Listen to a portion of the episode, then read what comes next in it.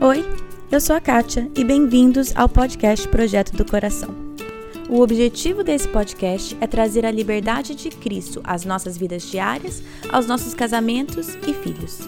A nossa intenção é abordar qualquer assunto com clareza, base bíblica e vulnerabilidade. Eu realmente creio que Deus trabalha de formas diferentes em famílias diferentes, mas é nossa responsabilidade estar aberta à condução dele. Ao escutar os episódios, não caia na armadilha de comparar a sua história com a de outra pessoa. Simplesmente esteja aberta a ouvir o que Deus tem para você. Que Ele conduza a sua família e que este podcast seja meramente um instrumento nas mãos dele. No episódio de hoje, voltamos com a série O Caminho do Discipulado. Hoje iniciamos nosso oitavo módulo, Justiça e Misericórdia. Eu sempre termino todo episódio do podcast falando o versículo de Miqueias 5:5. Hoje eu começo o episódio lendo outro versículo de Miqueias, Miqueias 6:8. O que o Senhor pede de você? Que pratique a justiça, ame a misericórdia e ande humildemente com o seu Deus. Então, vamos falar sobre justiça e misericórdia. Vamos aprender sobre essas facetas do caráter de Deus e buscar refletir o coração de Cristo nas nossas atitudes.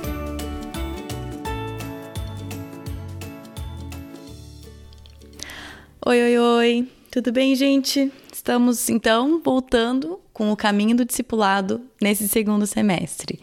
E, como eu falei na introdução, já estamos no oitavo módulo. São 11, já passamos mais que a metade, estamos aí quase que na reta final, no oitavo módulo. Esse módulo é sobre justiça e misericórdia.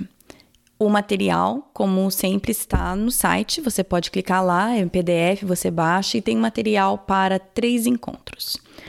Eu já vou né, dar uma prévia aqui que este episódio não vou falar muito do material em si, vou ler a definição, vou falar um pouco, mas é, o material ele foca bastante na nossa prática de justiça na nossa vida comum, né? E, e querendo ou não, ele também tem um enfoque para a população que ele foi escrito, que é aqui é, pessoas que vivem no subúrbio dos Estados Unidos. Então, não que ele não é relevante, não, não que ele não é válido, mas dependendo do seu contexto, ele vai parecer mais relevante ou não. E o que eu achei importante, pensando nesse episódio, eu achei importante a gente dar alguns passos para trás e observar justiça e misericórdia em Deus, para depois a gente pensar em como nós deveríamos então refletir isso na nossa vida. E sinceramente eu tô aqui um pouco nervosa em relação a esse episódio, porque não é uma coisa que eu tenho muito bem formulada na minha cabeça. Eu vou compartilhar com vocês as coisas que eu tenho estudado, que eu tenho lido, e na verdade, estudando os atributos de Deus tem sido algo que tem me chamado muita atenção nesse último ano e meio, dois anos. Os livros que eu tenho lido, não os do Clube do Livro, né? Os que eu leio para mim mesmo, têm gerado ao redor dessa temática, porque eu sinto que eu sei muito sobre os atos de Deus que estão escritos na Bíblia, de Jesus, os feitos, as histórias, mas não muito sobre quem Deus é. Então tem sido esse mais ou menos o meu foco esses últimos, ah, talvez dois anos aí. E, sinceramente, parece.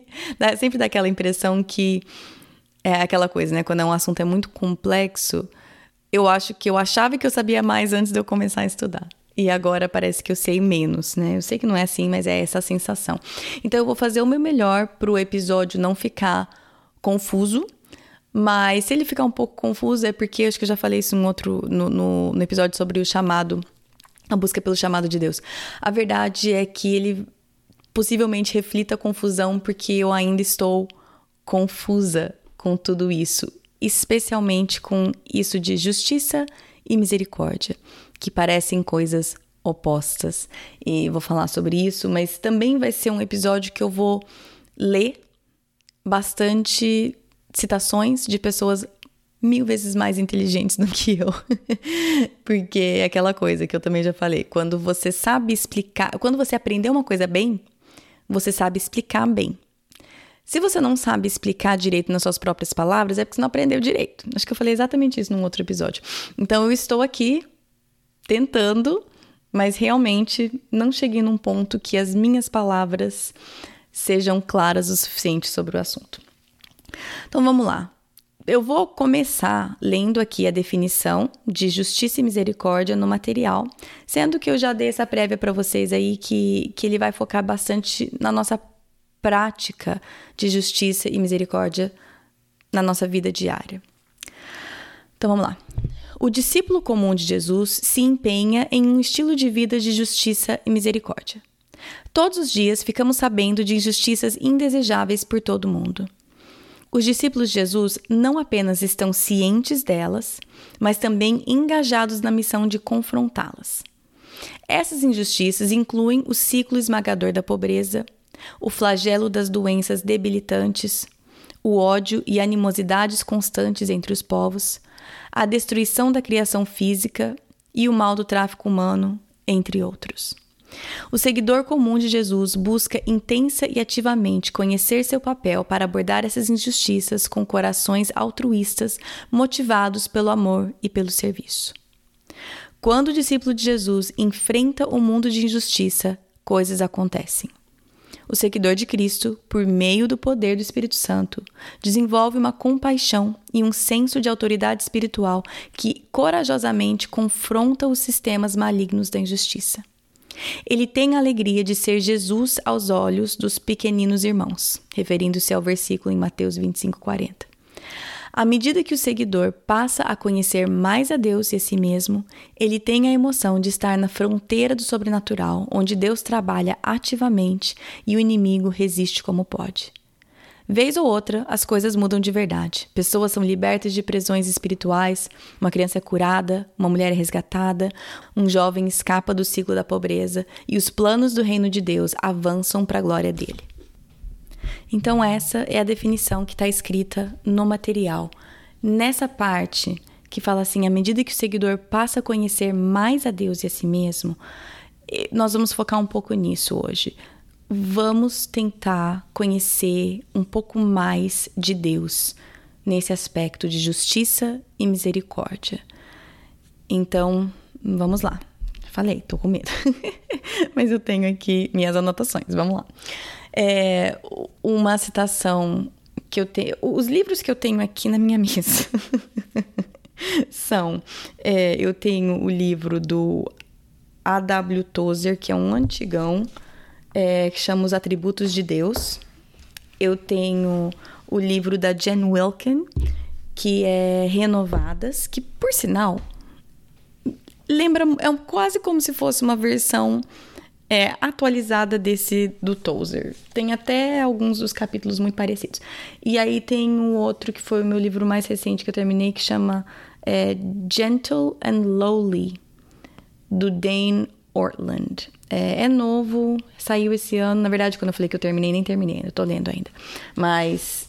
Então, são esses os três livros que eu tô, tô lendo aqui. E eu queria começar com uma citação do Tozer ele fala assim: o que vem à nossa mente quando pensamos sobre Deus é a coisa mais importante sobre nós. Então, nós precisamos gastar o tempo para conhecer realmente quem é Deus, porque o nosso conceito e o que nós pensamos em relação a quem Deus é é a coisa mais importante sobre nós. É, numa citação do Tozer aqui, ele desse livro mesmo, Os Atributos de Deus, tradução minha, tá, gente? Todos, tudo isso daqui vai ser tradução minha, que esses livros que eu tenho são em inglês. Se eu não me engano, eles têm em português, esse último, Gentle and Lowly, eu não sei se tem. Mas então é tudo meio tradução livre minha. Mas o Tozer fala assim: o cristianismo pode ser fraco ou forte em qualquer instância, dependendo do conceito que ele tem de Deus. A nossa religião é pequena porque nosso Deus é pequeno. A nossa religião é fraca porque nosso Deus é fraco. A nossa religião é desprezível porque o Deus que servimos é desprezível. todos esses deuses que ele está escrito, tá aqui, gente, tá? É letra minúscula. Aí aqui, nós não vemos Deus, letra maiúscula, assim como ele é. Então, a, o meu desafio seria: qual é o Deus? Qual é o seu cristianismo? Qual é o seu Deus, o conceito de Deus que você tem? É um Deus pequeno, fraco e desprezível? Porque esse não é o Deus que nós servimos. Então, vamos gastar o tempo e estudo para realmente aprendermos quem Deus é. Então vamos entrar aí no, no difícil, pelo menos o difícil para mim: justiça e misericórdia. É, para mim, ele até parece né, duas pontas de um cabo de guerra, como se fosse, até. E aí eu tentei achar aqui, porque eu li em um desses livros, ou talvez foi outro, mas que fala esse, esse nosso conceito que nós temos, né? Que o Deus do Antigo Testamento é um, que o Deus do Novo Testamento é outro, que o Antigo Testamento mostra a ira de Deus ou a justiça de Deus, e o Novo Testamento mostra a misericórdia de Deus, a graça de Deus. E o Deus é o mesmo, certo? Se nós acreditamos um Deus trino, né, a Trindade, eles são o mesmo em substância. Então, eles são o mesmo Deus de ontem, Deus de hoje, Deus do Antigo Testamento, Deus do Novo Testamento, ele é o mesmo. E, e isso bate um pouco com o conceito que eu tinha de Deus, porque realmente uma leitura por cima, que eu percebo que era o que eu estava fazendo até recentemente, me parece dois deuses, entre aspas. Me parece que o Antigo Testamento é um Deus de justiça, de ira, e o do Novo Testamento é um Deus de misericórdia, de graça. Então, eu preciso entender isso mais a fundo, então eu vou até ler aqui. Essa citação agora é do Dane Ortland, do livro Gentle and Lowly. Ele fala assim: A ira de Cristo e a misericórdia de Cristo não estão em desacordo um com o outro igual uma gangorra, onde o grau de um diminui à medida que o outro é aumentado. Quanto mais robusta for a nossa compreensão da justa ira de Cristo contra todo o mal, tanto ao nosso redor quanto no nosso interior, mais robusta será a nossa compreensão da sua misericórdia. Então, quanto mais eu buscar aprender e entender a justa ira de Deus contra o pecado, mais eu entendo a profunda misericórdia dele. Aí tem uma outra citação aqui que o Tozer fala, ele fala assim: compaixão vem da bondade de Deus. Mas a bondade sem justiça não é bondade. Você não pode ser bom e não ser justo. E se Deus é bom, ele tem que ser justo. E de novo, eu tô aqui jogando estações porque eu tô tentando fazer isso encaixar na minha cabeça. Até que chega num ponto que dá um nó e eu falo, Senhor, eu não compreendo a sua natureza, eu não compreendo, mas me dê a graça para te conhecer cada vez mais, para que eu possa então refletir o seu caráter na minha vida. Ok, vamos dar uma resumidinha aqui até então.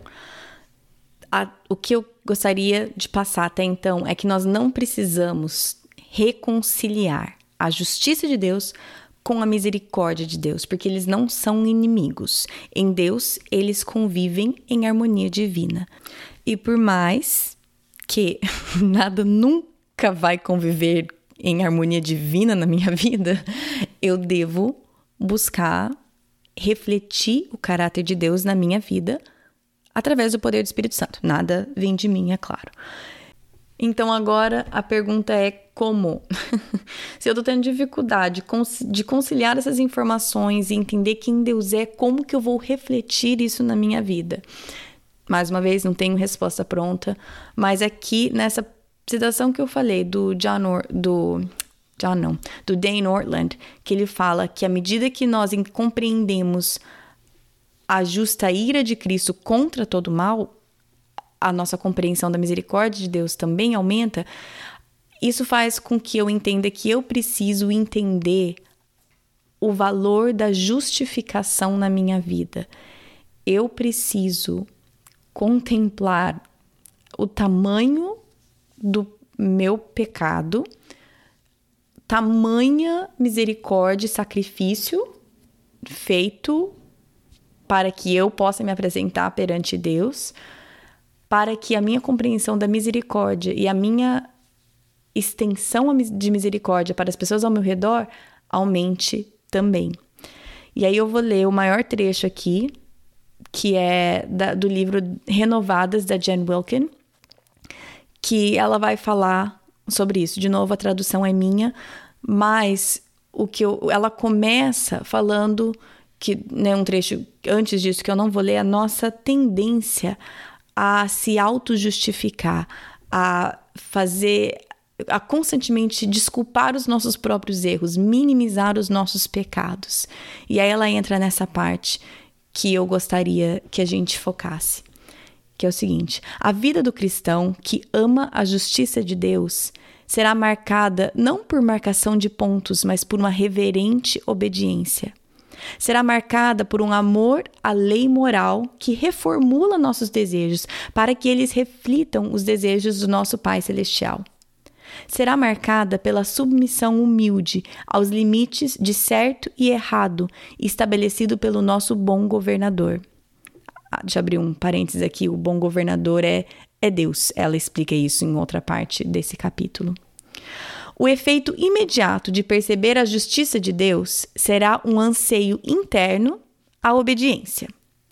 O efeito a longo prazo será um desejo externo que busca a justiça para outros. Justos como ele é justo. Qual é o desejo de Deus para a sua vida?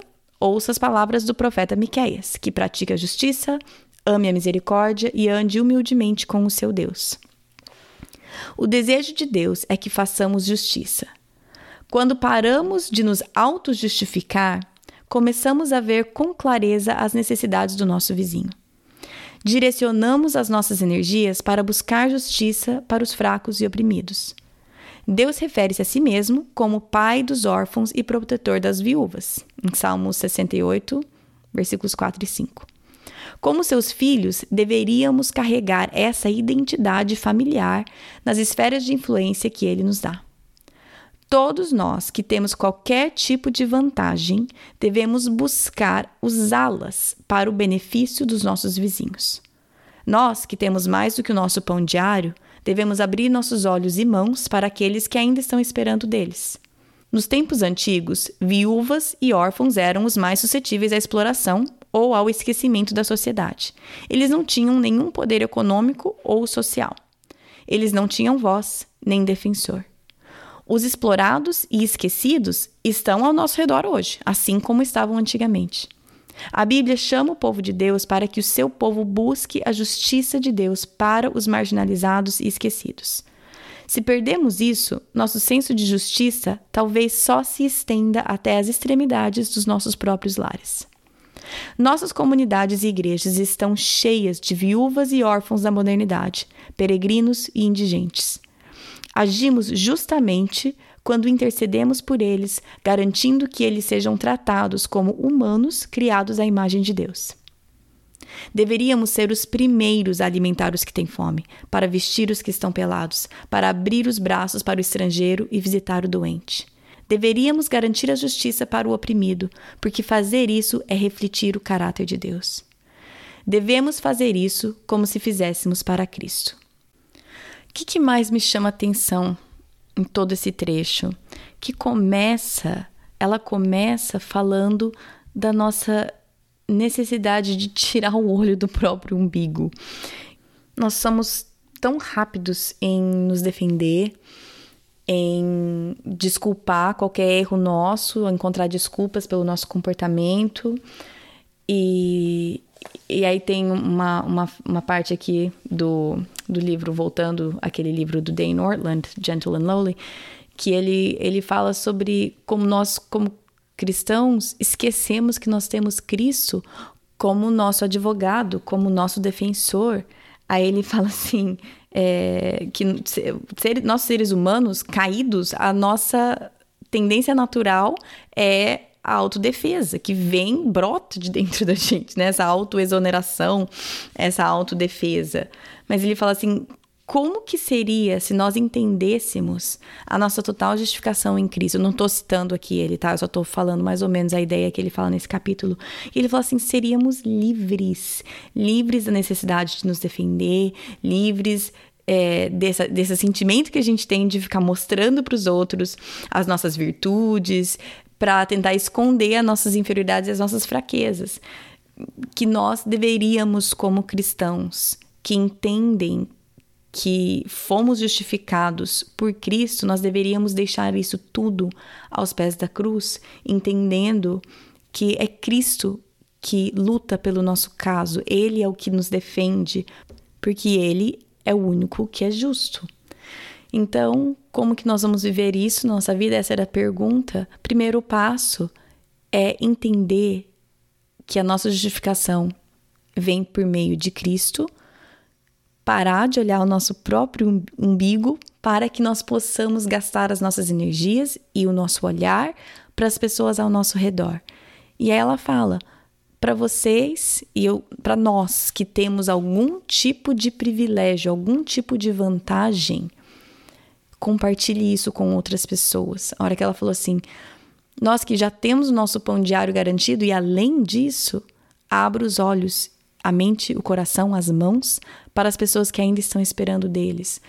E ela fala como Deus mesmo se descreve como pai dos órfãos, defensor das, das viúvas, né, que eram os fracos e oprimidos naquela, naquela sociedade. A nossa identidade familiar, por fazer parte da família de Deus, nós precisamos seguir este legado, entre aspas, né? Falamos de legado semana passada no episódio do meu vô. Pois bem, nós fazemos parte da família de Deus, vamos seguir essa característica, vamos viver com esse traço, com esse caráter também.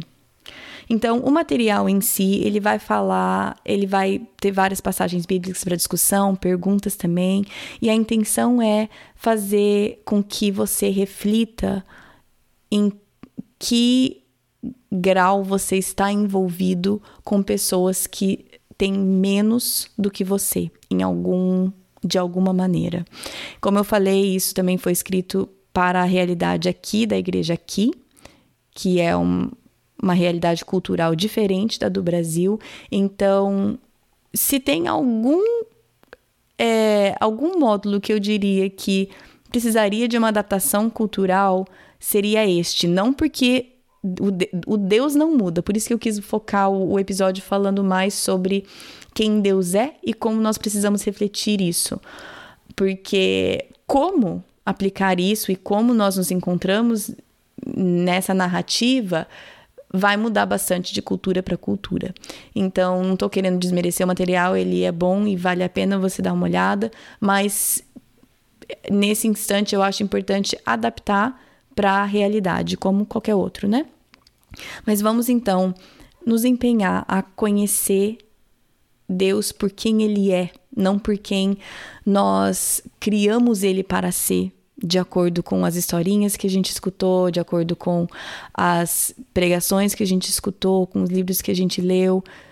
Tudo isso é bom e podem ser bons instrumentos, mas vamos fazer um trabalho mais a fundo para realmente aprender quem quem Deus é. Então, acho que por hoje é isso. Eu espero espero não ter servido só para confundir o assunto ainda mais, mas eu realmente é algo que estou trabalhando com isso, lutando com isso. Eu acho que eu já falei algumas vezes que eu parece que eu tirei esse ano. Eu não achava que ia demorar o ano inteiro, mas está demorando inteiro para estudar o, li o livro de Jeremias mais a fundo porque eu preciso aprender e entender mais sobre o que as escrituras me falam sobre quem Deus é, e não só os evangelhos, e não só as cartas de Paulo, e não só. Eu não quero ficar focando só nos aspectos que eu gosto, que me fazem confortáveis, que me deixam, que deixam meu coração feliz e tranquilo, isso faz parte, mas aí tem um, deixa eu até pegar aqui uma o J.I. Packer, ele tem uma citação que ele fala assim: uma meia verdade disfarçada de verdade completa se torna uma inverdade completa. Então, se eu pego só alguns atributos de Deus, aqueles que eu fico mais confortável, como Deus é amor, é graça, é misericórdia, e eu disfarço essas meia-verdades, porque isso é verdade, tudo isso é verdade sobre Deus, mas eu faço com que essa seja a verdade completa, isso se torna uma inverdade completa. Então, eu vejo a minha tendência de escolher os caráteres de Deus que eu quero que eu quero focar e eu crio o meu Deus ao redor daqueles, daqueles atributos. Então eu estou lutando contra essa minha tendência e eu espero que eu a minha minha oração é que você também se sinta encorajada a aprender mais sobre o Deus que a gente serve. Tá bom? É, acho que é isso. Semana que vem, a minha entrevista é com a Andrea Vargas. Faz muito tempo que eu quero ter a Andrea no podcast. Estou muito animada para soltar esse episódio, essa entrevista que eu fiz com ela um tempo atrás.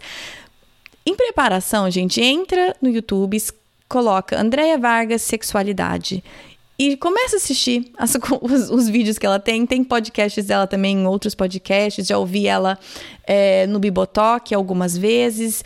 Eu acho que no podcast do Irmãos.com também tem um, um episódio com ela. E deve ter vários outros. Eu sei desses dois. Qualquer coisa que você escutar dela, vale a pena. Eu fiz o curso dela, o primeiro módulo dela sobre na escola de sexualidade. Ainda não me matriculei para o segundo, mas quero me matricular para o segundo também. E o nosso tema da semana que vem, da conversa que nós tivemos, foi sobre pornografia e ensinando os nossos filhos sobre isso. Então, vocês vão ver no episódio, eu fui tentando fazer perguntas específicas e ela foi voltando pro amplo, porque ela ensina muito mais do que o que deve ou não deve fazer, porque é o que ela ela faz o que eu sempre falo que deveríamos fazer, mas vocês vão perceber na entrevista, eu fiquei fazendo perguntas, mas, mas e isso? Mas e aquilo? E ela voltava para o macro, porque é exatamente isso que nós precisamos fazer. Então, tudo isso para dizer, eu estou muito animada para compartilhar com vocês a conversa que eu tive com a Andrea. Este é o tema da semana que vem, tá bom? Como sempre, as, nas, você pode seguir o podcast nas redes sociais. No Facebook é Projeto do Coração. No Instagram é PDC Podcast. No site também tem onde você entrar em contato, se quiser mandar um e-mail. É sempre um prazer ouvir de vocês e, e trocar um, algumas figurinhas. E estamos aí para servir vocês, tá bom? Bom final de semana para vocês e até semana que vem. Na Bíblia, em Miqueias 5:5, está escrito que ele será a sua paz. Se eu acredito na Bíblia, eu acredito que apesar das minhas circunstâncias, ele será a minha paz. Meus filhos estão tocando terror dentro de casa? Ele será a minha paz. Estou me sentindo culpada por não passar mais tempo com os meus filhos? Ele será a minha paz. Estou cansada de ter as mesmas brigas de sempre com meu marido? Ele será a minha paz. Gritei e perdi a paciência de novo? Ele será a minha paz. Vamos tentar lembrar disso e, com a ajuda de Deus, escolher a viver nessa paz todos os dias.